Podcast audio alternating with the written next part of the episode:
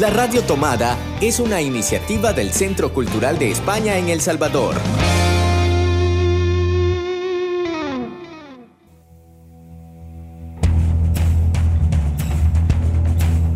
Ayer te vi en Babilonia. Un programa de libros y discos. Un programa para soñar entre palabras y páginas de papel. Un espacio para sumergirnos entre canciones, notas y poemas un espacio para pararlo todo y disfrutar del placer de la literatura. Ayer te vi en Babilonia.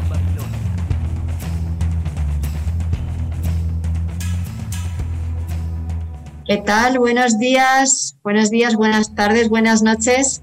¿Cuánto tiempo sin poder eh, hacer este saludo que para mí es como parte de uno de los ejercicios semanales más hermosos, ¿no? Para concluir la semana con literatura y con música en nuestro programa de libros y discos Ayer te vi en Babilonia.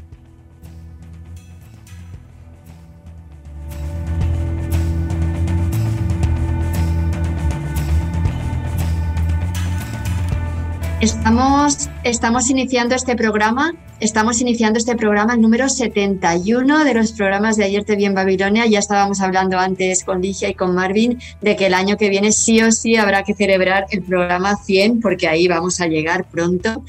Y en este programa número 71 eh, queremos dedicarlo a una fecha muy especial que se conmemora la semana que viene, que es el Día de los Derechos Humanos. Los derechos humanos son derechos inherentes a todos los seres humanos sin distinción alguna de nacionalidad, lugar de residencia, sexo, origen, origen nacional, origen étnico, color, religión, lengua o cualquier otra condición. Todos tenemos los mismos derechos humanos sin discriminación alguna y estos derechos son interrelacionados, interdependientes e indivisibles. Y a celebrar y a conmemorar esta Declaración de los Derechos Humanos de Naciones Unidas, vamos a dedicar este programa de hoy con libros y con canciones que nos recuerden la importancia de la defensa diaria de estos derechos humanos. Estamos como siempre haciendo el programa Marvin Siliezar a los mandos técnicos. ¿Qué tal? ¿Cómo estás, Marvin? Muy contento de poder tenerte de nuevo en vivo y en directo en esta grabación de Ayer te vi en Babilonia. Me siento bien contento de poder estar con vos de nuevo y por supuesto con Ligia, quien ha sostenido la peña estos meses, eh, que nos has hecho mucha falta, pero que hemos compartido mucha literatura, mucha música y por supuesto eh, mucho cariño a través de los libros y a través de la música con nuestros amigos y amigas que siempre están pendientes de esta edición. Bienvenida Ligia. Y Ligia ya te ha cedido el testigo. Bienvenida Ligia, que Marvin directamente te ha cedido el testigo. El micrófono, señor Ligia. Ay, sí, buenos días, buenas tardes, buenas noches a todos nuestros radioescuchas.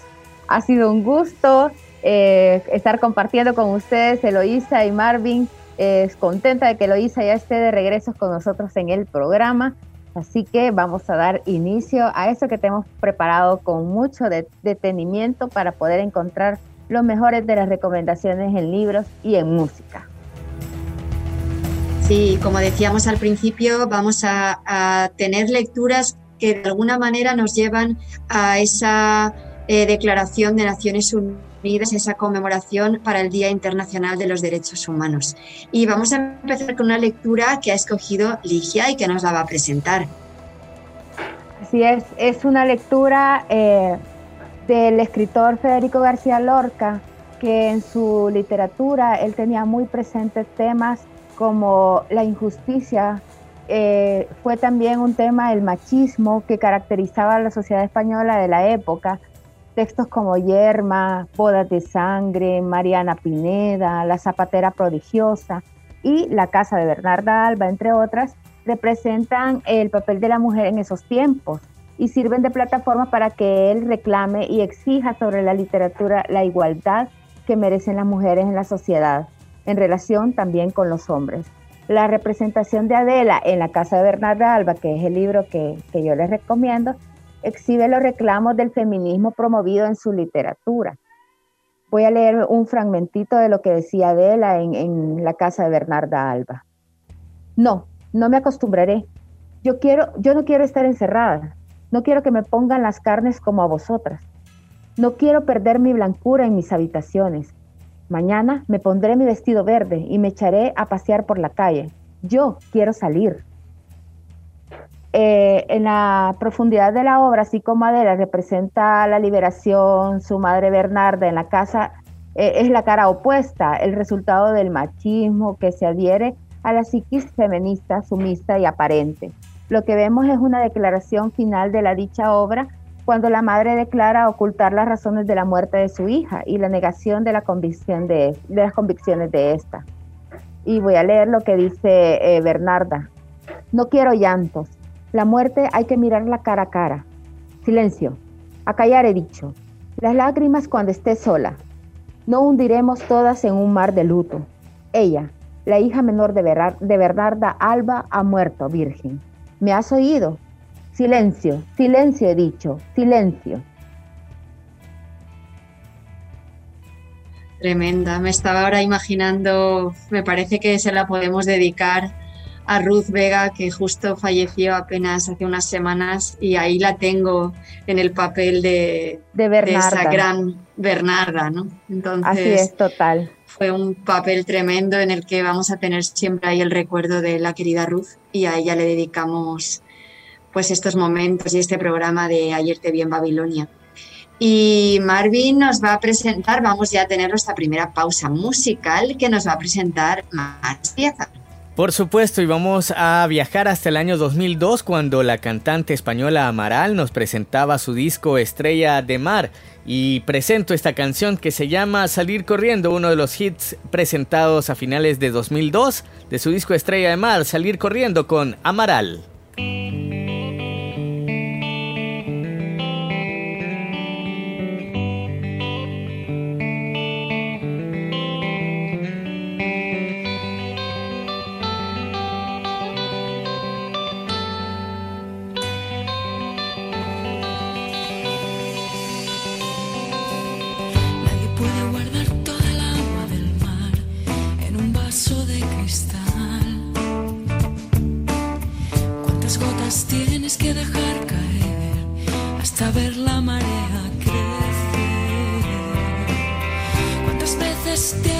sonreír.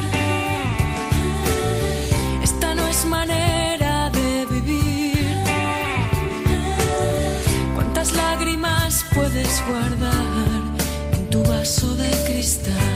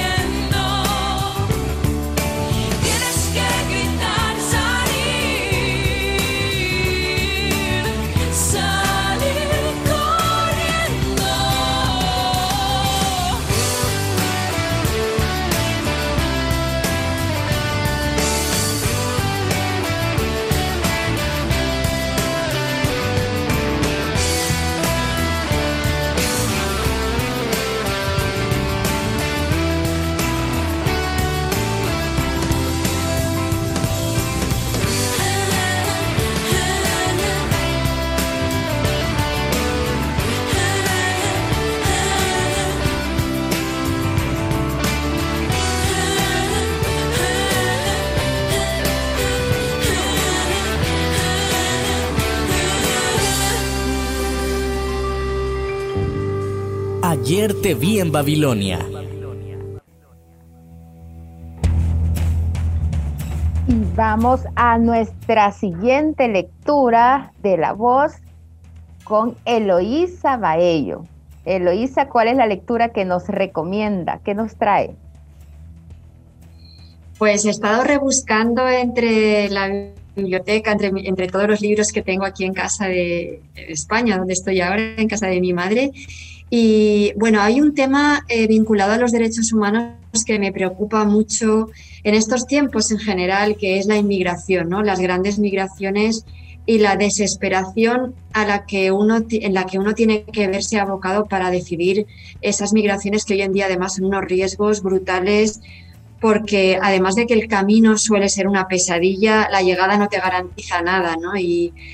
Y hay como varias fronteras que me vienen así inevitablemente a la cabeza, ¿no? Que es la frontera famosa entre México, toda Centroamérica, México y Estados Unidos, pero también en estos días está siendo, no sé si ahí llega tanto en las noticias, pero está siendo muy dolorosa también la llegada de cayucos y de barcas desde Marruecos, Mauritania y Senegal hasta Canarias, una ruta súper peligrosa en la que muere un montón de gente también y que es una frontera también dolorosísima. Y por no hablar de lo que pasó en Lesbos, en Grecia, donde toda la gente viene de Oriente Medio, muchas veces huyendo de guerras y de crisis tremendas en sus países, llegan y se encuentran una frontera que es un muro inquebrantable ¿no? de, dolor, de, falta de respeto a las personas y a los derechos humanos de estas personas. Entonces, buscando y pensando en un libro que contase la inmigración, me vino a la cabeza eh, Las uvas de la ira de John Steinbeck que no sé si lo habéis podido leer, pero me parece uno de esos libros que es un clásico inevitable, que además si el programa que viene hablamos de las 10 recomendaciones top, pues puede volver a estar perfectamente porque para mí es una joya de la literatura universal. John Steinbeck escribió este libro en 1940 y ganó el premio Pulitzer por este libro, que luego además inspiró la película de John Ford homónima, también se llama como el libro Las uvas de la ira. Y el libro narra en un formato muy épico eh, cuando llegan los años 30 eh, y Estados Unidos atraviesa la crisis económica más grande de su historia es una novela conmovedora que narra la odisea de la familia Joe y su éxodo, su éxodo desde Oklahoma hasta California en busca de mejores condiciones de vida y su batalla contra la violencia y la injusticia. Hay un montón de, trozos del libro que me apetecía leer, pero al final he escogido uno que narra muy bien y que cuenta muy bien ese momento en que muchas familias ven que no tienen más remedio que emigrar buscando otras, otras, otra vida, ¿no? Los propietarios de las tierras, o con mayor frecuencia un portavoz de los propietarios, venían a las tierras. Llegaban en coches cerrados y palpaban el polvo seco con los dedos y algunas veces perforaban el suelo con grandes taladros para analizarlo. Los arrendatarios, desde los patios castigados por el sol, miraban inquietos mientras los coches cerrados avanzaban sobre los campos. Y al fin, los representantes de los dueños entraban en los patios y permanecían sentados en los coches para hablar por las ventanillas. Los arrendatarios estaban un, rato de pie junto a los coches y luego se agachaban en cuclillas y cogían palitos con los que dibujar en el polvo.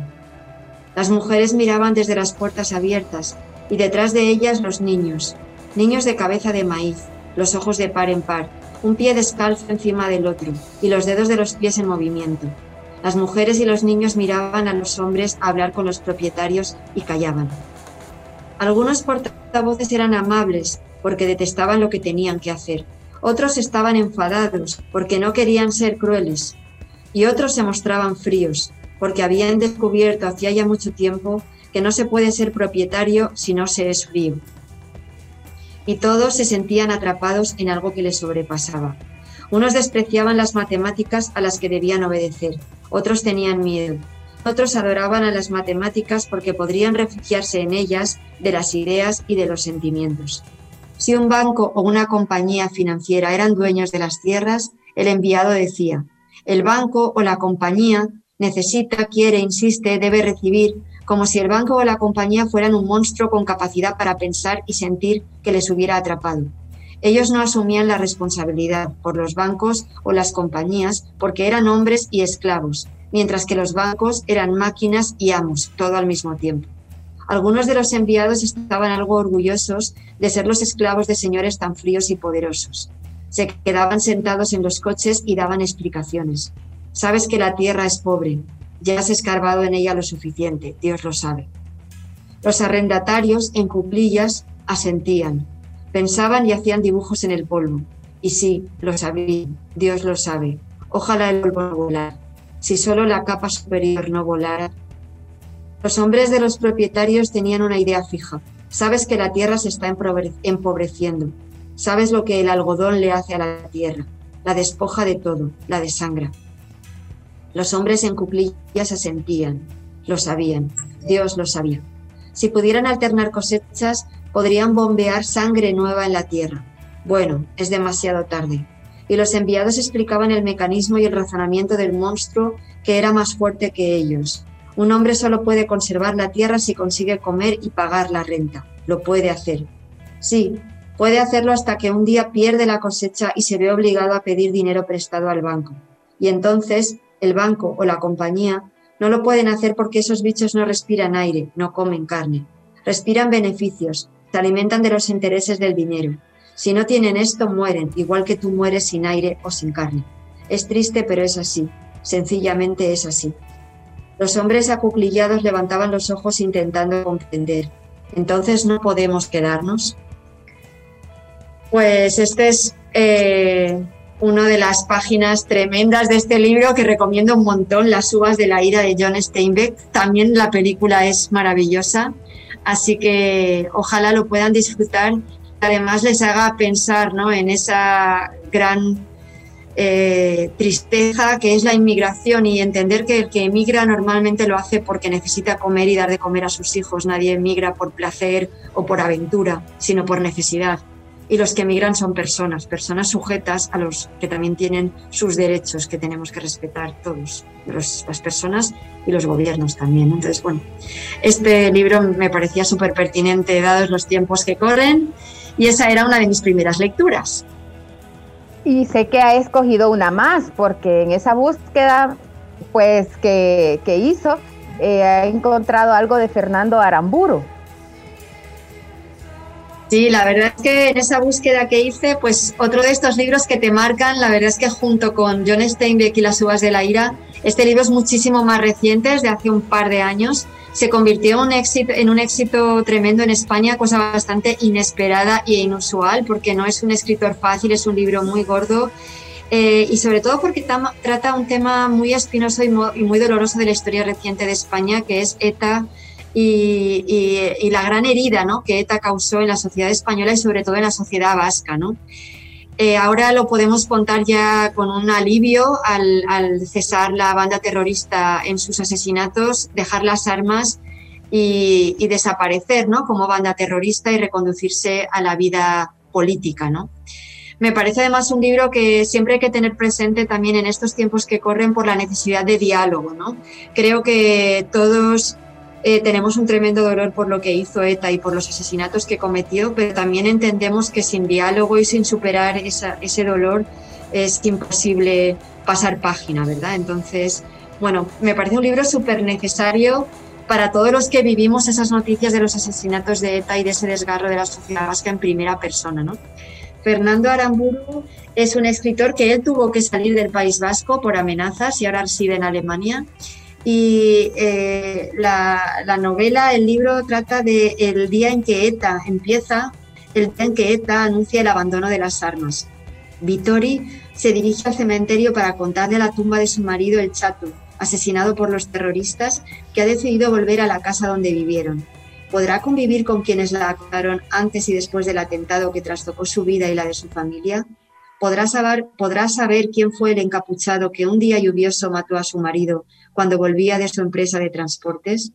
Por más que llegue a escondidas, la presencia de Vitoria alterará la falsa tranquilidad del pueblo, sobre todo de su vecina Miren, la que fue su amiga íntima en otro tiempo, y madre de José Mari, un terrorista encarcelado y sospechoso de los peores temores de Vittori. ¿Qué pasó entre esas dos mujeres? que ha envenenado la vida de sus hijos y sus maridos tan unidos en el pasado. Con sus desgarros disimulados y sus convicciones inquebrantables, con sus heridas y sus valentías, la historia incandescente de sus vidas antes y después del cráter que fue la muerte del chato, nos habla de la imposibilidad de olvidar y de la necesidad de perdón en una comunidad rota por el fanatismo político. Y he escogido, también le he dado muchas vueltas, he buscado muchos párrafos, pero al final me he decidido por una página que, bueno, es de las, de las más intensas del libro, ¿verdad? Se llama La ruptura. Dice, no era esto, ¿no? Bueno, esta, había buscado varias, pero me voy a por esta página. Eh, dice La ruptura.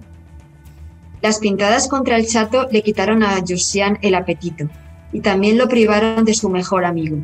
Porque en una ciudad pase, pero en el pueblo, donde todos nos conocemos, tú no puedes tener trato con un señalado. Esto lo vino pensando aquel domingo por el trayecto de Zumaya a casa. Había ido con el chato y volvía sin él. ¿Con quién hago yo ahora pareja al mus? Tras el almuerzo que no le entraba, que no pudo terminar, había salido del bar con los otros, pero en la primera cuesta hizo como que le fallaban las fuerzas y se rezagó. Luego, antes de llegar a Guetaria, decidió apartarse de la bicicleta, apearse de la bicicleta, sentarse un rato en una roca frente al mar y poner en claro sus pensamientos. El mar es grande, el mar es grande como Dios, que está cerca y lejos, que nos recuerda lo pequeños que somos. en la leche y si le diera la gana nos destruir. Le costó más que nunca llegar a su pueblo, Enorio estuvo a punto de coger el autobús y la bici la podría dejar candada en algún sitio. ¿Y si se la roban? Ojo, por aquí hay mucha gente fuera. Siguió pedaleando sin ánimo, sin concentrarse en el tráfico, absorbido por sombrías cavilaciones. Al entrar en casa, Miren desde la cocina en delantal lo miró a los ojos, pero no severa, no ceñuda, interrogante. Él esperaba bronca por la tardanza. Ella no le dijo más que, anda, dúchate y aquello casi sonó a recobrada ternura de tiempos pasados. Ni siquiera le habló en tono duro como otras veces, o como cuando le dice suave, suave cosa normal y corriente. Pero por la voz y por el gesto, él se da cuenta de que enseguida empezarán los truenos. No traigo ni gorda de hambre, pues te sientas a mirar cómo. Y hablaron graves, secos, sorbentes de sopa, masticantes de chuletillas de cordero, sentados los dos a la mesa sin la compañía de los hijos. Ya lo sabes, ¿no? Primero lo de Josemar y ahora esto. No es lo mismo. Desgracia sobre desgracia. Ella ha llamado, casi las diez serían, y le he colgado. Pues ayer estuvisteis en la cafetería. Ayer fue ayer, hoy es otro día. Ya no hay amistad, ve haciéndote la idea. Y después de tantos años, ¿no te da pena? A mí me da pena Euskal Herria, que no la dejan ser libre. No me voy a acostumbrar, exacto es mi amigo. Era, y mucho cuidadito con juntarte con él. Lo mejor es que se marchen. Con el dinero que tienen, ¿qué les cuesta comprarse una casa por ahí abajo? Son ganas de provocar. No se irán. El chato es tozudo. La lucha no perdona. Se irán o los echarán. Que elijan. Y así se narra el inicio de una separación entre dos familias que habían sido amigas, bien cercanas, vecinas, por una diferencia política que además luego le costaría la vida a, uno de los protagonistas. El conflicto de ETA fue un conflicto tremendo en España como en El Salvador, es el conflicto que vivimos con las pandillas, como el conflicto eterno que vivimos por las desigualdades en, tantos países, ¿no? Y creo que en este libro lo que narra y lo que intenta transmitirnos es la necesidad de una cultura de paz, de la necesidad de la reconciliación y de la necesidad del perdón. Entonces me parecía también muy bonito traerlo a colación en estos días y en este mes en el que celebramos eh, el Día Internacional de los Derechos Humanos.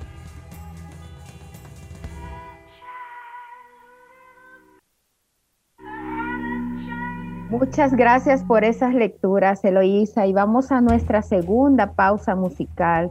Marvin, ¿nos presentas la canción, por favor? Con mucho gusto les presento una canción que es una, un himno realmente del feminismo, una canción que fue originalmente escrita por un hombre eh, para quejarse o para reclamar a su eh, compañera sobre la desatención que, que, le había hecho a él eh, o como él se sentía desatendido luego de regresar de una gira. Y eh, en una de las estrofas decía originalmente, todo lo que te pido es un poco de respeto cuando llego a casa. Eh, ajá, pero Aretha Franklin tomó esta canción que, ya también ya era conocida, pero que no era tan conocida o tan universal como lo hizo ella, y le cambió y lo puso de esta manera. Todo lo que te pido es un poco de, respeto cuando llegues a casa. Una canción que ha sido eh, versionada en innumerables ocasiones y que presentamos a continuación en voz de Aretha Franklin, la diva eh, afroamericana, nos presenta esta buenísima canción que se llama Respect. Ayer te vi en Babilonia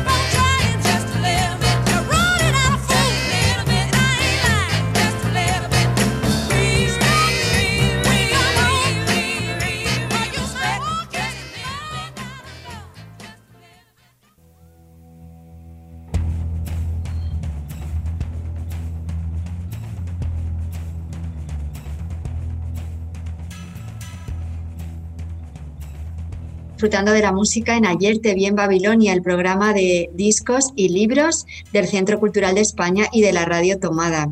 Eh, después de Aretha Franklin con esta maravillosa canción, vamos a escuchar eh, la lectura, otra nueva lectura que nos propone Ligia Salguero, además nuestra responsable de la mediateca.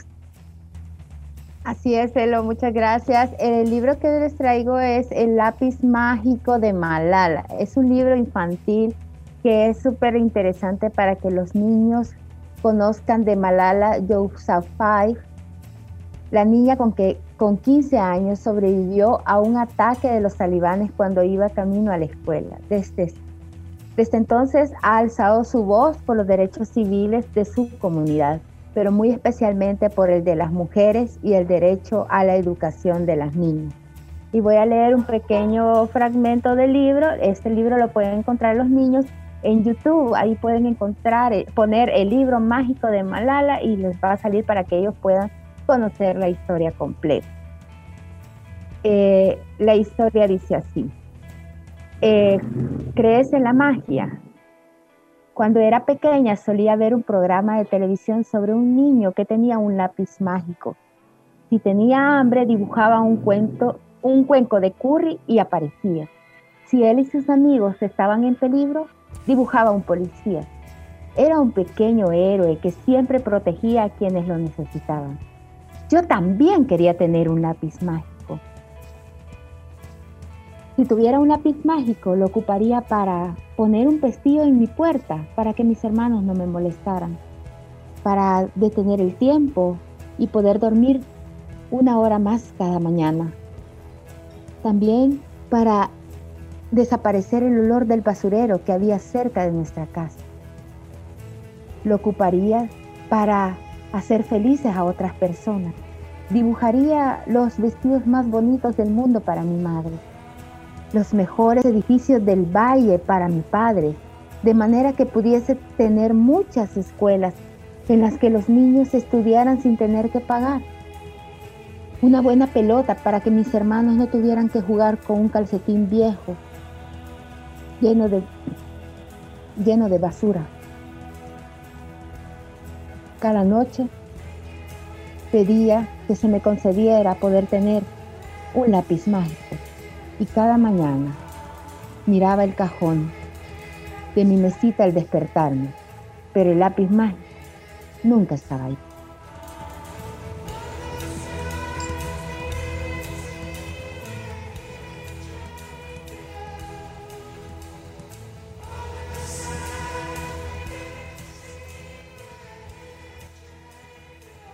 Pues recordarles que estamos haciendo un programa de Ayer te vi en Babilonia especial por el Día de los Derechos Humanos que se celebra cada 10 de diciembre, conmemorando el día en que en 1948 la Asamblea General de las Naciones Unidas aprobó la Declaración Universal de los Derechos Humanos.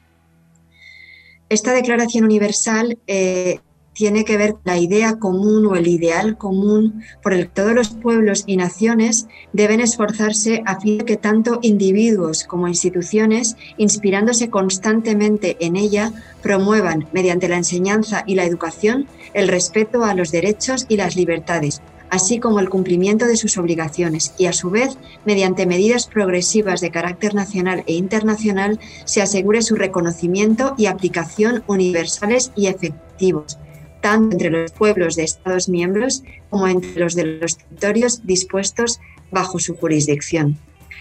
Un anhelo todavía lamentablemente que no podemos considerar que se haya alcanzado, pero por eso mismo es importante cada año recordarlo y reivindicarlo. Y seguimos con libros y con discos. Y por supuesto, en un programa de Ayer te vi en Babilonia no puede faltar la recomendación de la mediateca. Exactamente, queremos invitarles a que escuchen la recomendación de nuestra querida Ligia Salguero, la recomendación de la semana desde la Mediateca del Centro Cultural de España en El Salvador en La Mediateca Recomienda. La Mediateca Recomienda.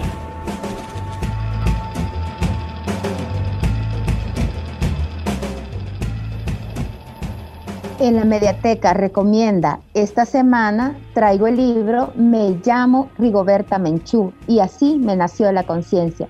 Es un libro ganador del premio Casa de Américas en 1983 y es un libro de Elizabeth Burgos que relata la vida de la maya Hiché Rigoberta Menchú Tum, quien sabemos que fue premio eh, Nobel por la Paz.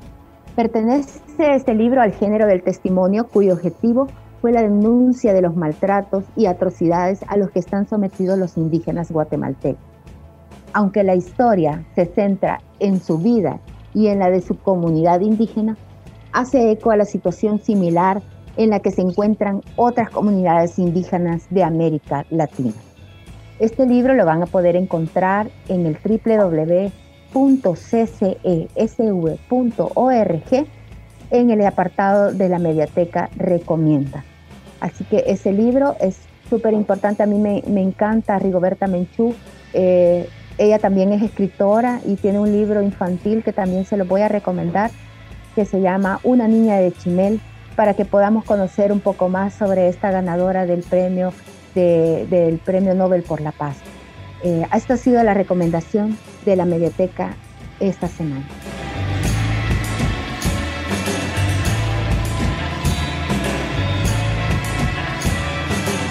Ayer te vi en Babilonia.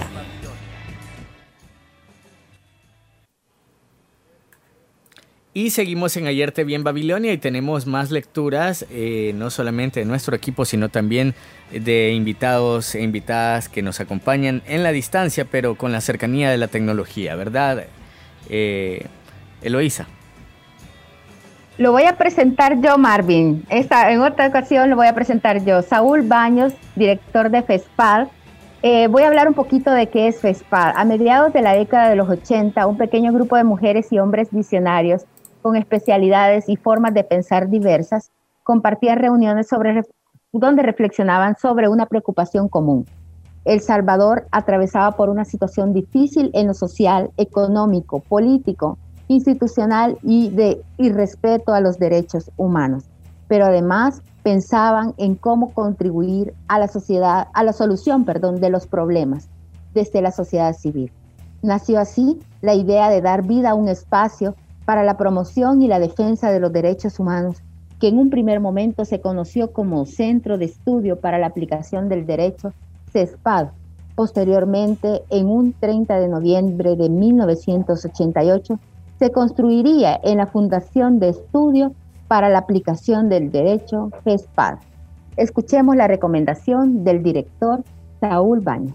Buenos días, mi nombre es Saúl Baños, soy director ejecutivo de la Fundación de Estudios para la Aplicación del Derecho FESPAD. Trabajo en esta organización desde hace 23 años.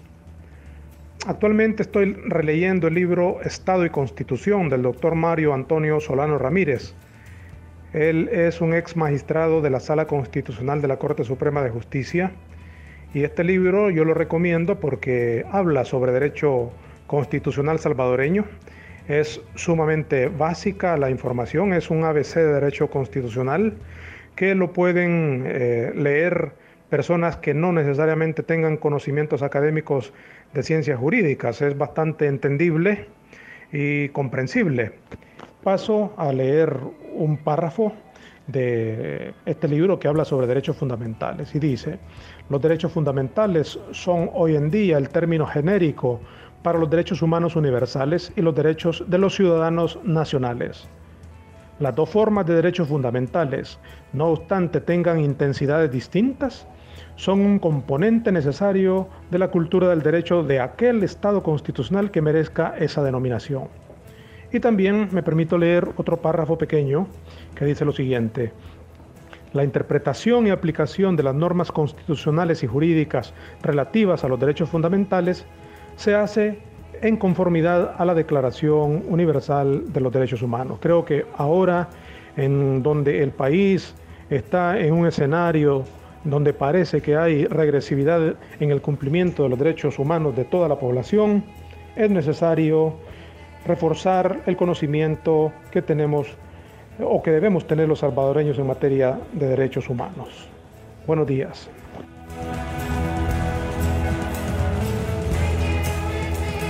Y después de esa lectura que nos ha regalado el señor Saúl Baños, vamos a una siguiente recomendación por parte de Eloísa Baello.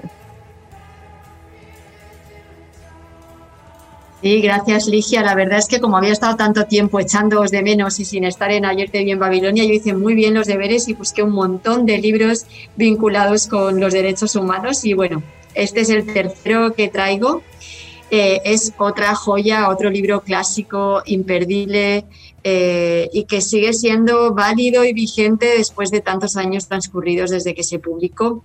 Se trata del libro 1984 de George Orwell, un libro en el que él narra una distopía tremenda en la que el gran hermano nos vigilaba y nos controlaba a todos, ese gran gobernante que gobernaba no solo sobre los países, los estados, el mundo, sino sobre las personas de una manera en la que controlaba pues a cada parte ¿no? del ser humano.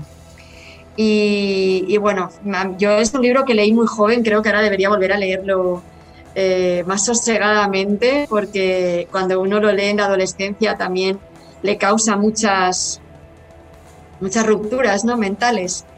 Es un libro, eh, lamentablemente, además, eh, muy vigente hoy en día por todo lo que ha surgido a raíz del virus vinculado a los debates sobre la seguridad y el control, ¿no? La vigilancia y el control y hasta qué punto eh, todo lo relativo a cada uno de nosotros está en manos de esas grandes corporaciones internacionales que tienen todos nuestros datos, que saben todo de nosotros, desde lo que leemos, desde en qué país, en qué casa y en qué lugar estamos en cada momento. ¿no? Es muy peligroso y muy eh, terrorífico ¿no? pensar que esto es así pero no sé yo qué pensar si es más terrorífico lo que pasaba en el libro de Orwell, que era el gran hermano y el gobierno el que tenía esa información, o en este caso que son grandes empresas multinacionales donde lo que prima es el, beneficio y el dinero, ¿no? En fin.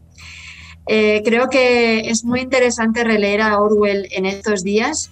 Eh, la, distopía que él plantea está muy en relación con otros libros que ya hemos comentado en Ayer te vi en Babilonia, como El cuento de la criada de Margaret Atwood o V de Vendetta de Alan Moore, ¿no? libros que narran un mundo distópico, futuro, eh, que ojalá nunca llegue a suceder, pero que en algunas cosas suena tan reconocible, ¿no? lamentablemente. Os voy a leer el, párrafo, los dos párrafos finales del libro. ¿no?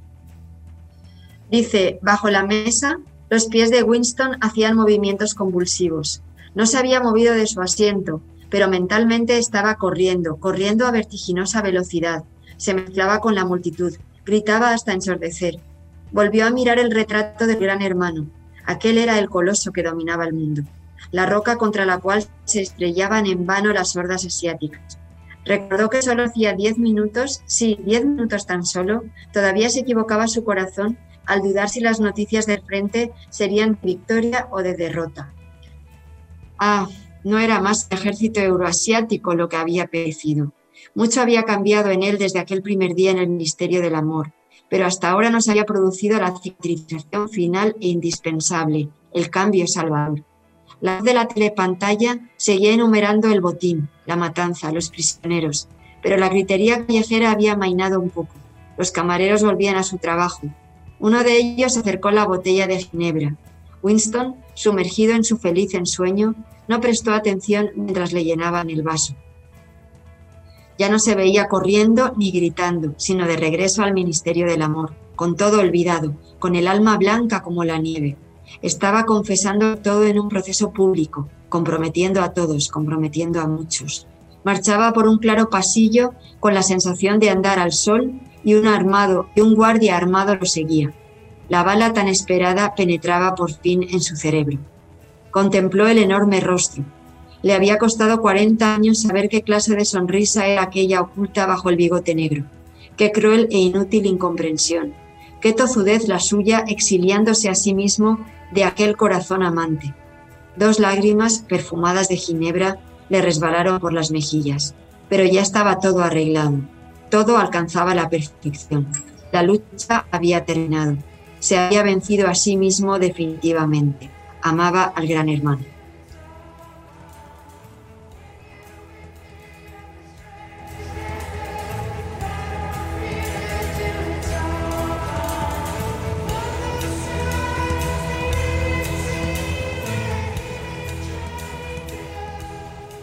Pues así vamos concluyendo nuestro programa número 71, el primero de diciembre de este año tan terrible que hemos vivido peligrosamente como la película, pero sobre todo que hemos vivido de una manera bastante compleja, ¿no? Encerrados, muy confinados, tratando de cuidarnos y de cuidar a los más vulnerables. El virus sigue ahí fuera, no se ha ido, no ha desaparecido, tenemos que seguir siendo muy cuidadosos. Todavía sigue falleciendo mucha gente a causa de esta enfermedad que causa el coronavirus y por eso es más importante que nunca no bajar la guardia y seguir atentos, ¿no? Y bueno, con esto nos vamos despidiendo en este programa que hemos hecho hoy. Ligia Salguero, Marvin Siliezar y Eloisa Baello, eh, los tres, iba a decir los tres mosqueteros de ayer de Bien Babilonia. Así es, muchísimas gracias, Elo. Ha sido un programa muy interesante y sobre todo haberla tenido con nosotros nuevamente. Eso nos ha llenado de entusiasmo para poder eh, desarrollar de una forma más dinámica Ayer te vi en Babilonia. Hasta la próxima, Marvin. Y nos despedimos como siempre con música y con buena música como no podía ser eh, diferente en este programa. Y nos despedimos con una canción de eh, Bob Marley. Eh, y les cuento un poco de esta canción. El estribillo de esta, de esta canción es muy claro. Levántate y ponte en pie por tus derechos. No abandones la lucha. Bob Marley compuso esta canción tras un viaje a Haití en la que quedó profundamente conmovido por la extrema pobreza que contempló. Eh, que no ha cambiado mucho, a decir verdad. La canción sirvió de broche final para la gira Human Rights Now, que organizó Amnistía Internacional en el año 1988 para conmemorar los 40 años de la Declaración Universal de los Derechos Humanos y en la que se tocaron grandes en la que tocaron grandes de la música como Bruce Springsteen de E Street Band, Sting, Peter Gabriel, Tracy Chapman, eh, Yusu Dur, entre otros, en países de habla hispana. El estribillo se cantó en español con un Derechos Humanos ya. No podía faltar en este listado de canciones por los derechos humanos con el que nos despedimos de este episodio de Ayer te vi en Babilonia. Nos escuchamos la próxima semana en un nuevo episodio, el último del año de Ayer te vi en Babilonia. Hasta la vista. Ciao.